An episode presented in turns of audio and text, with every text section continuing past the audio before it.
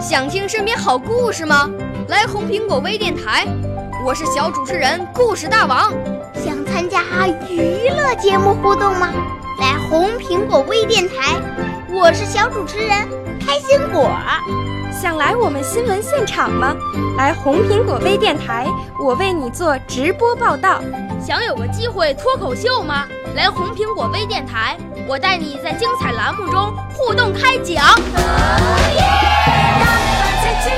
我们的语言魅力在这里提升，我们的儿时梦想从这里起航。大家一起喜羊羊。少年儿童主持人，红苹果微电台。现在开始广播。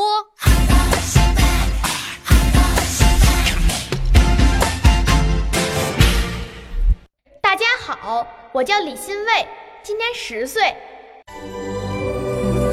我五岁自从前。我六岁啦，来自陕西。我九岁，来自广东。我十二岁，来自北京。我们都是。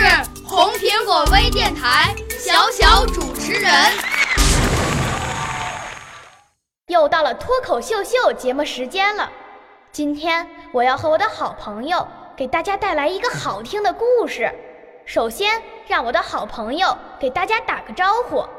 电台前的听众朋友们，大家好，我叫安子欣，今年九岁，认识大家非常高兴。今天。我们要为大家带来一个什么样的故事呢？您听听就知道了。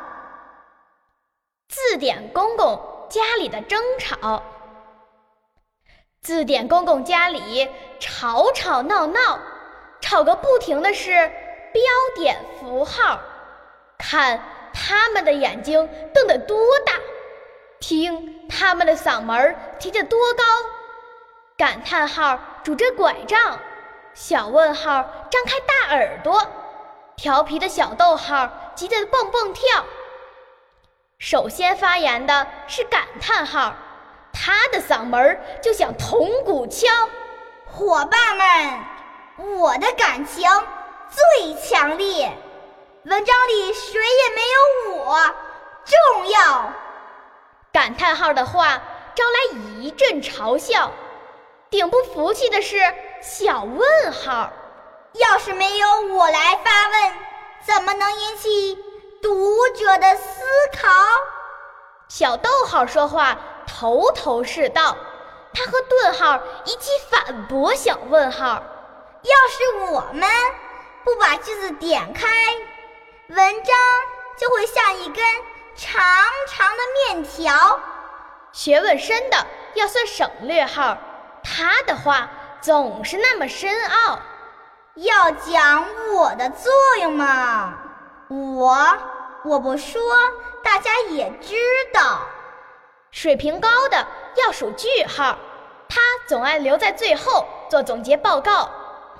只有我才是文章的主角，没有我，话就说的没完没了，大家争得不可开交。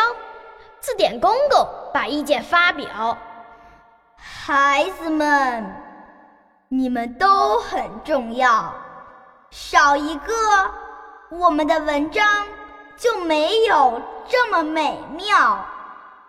滴水汇成了大江，碎石堆成了海岛。大家不要把个人作用片面强调。”任何时候都不要骄傲，小朋友，你听了字典公公家里的争吵，心里想的啥？能不能让我们知道？我们的故事讲完了，希望大家都能喜欢。我们来自河北省廊坊市经典口才培训学校，我们的指导老师是赵锦荣。他指导的学生呀，曾获得过全国夏青杯朗诵大赛的优秀奖，在中歌风、璀璨中国等各类朗诵大赛中，也取得过非常优异的成绩。我校的学员还曾多次担任过省市电视台少儿春晚的主持人，多次参加当地电视台春节晚会的演出呢。你想加入我们的学习吗？请拨打咨询电话：幺三六五三二六幺八八零。记住了吗？幺三六五三二六幺八八零。好了，我们下期节目再见，再见。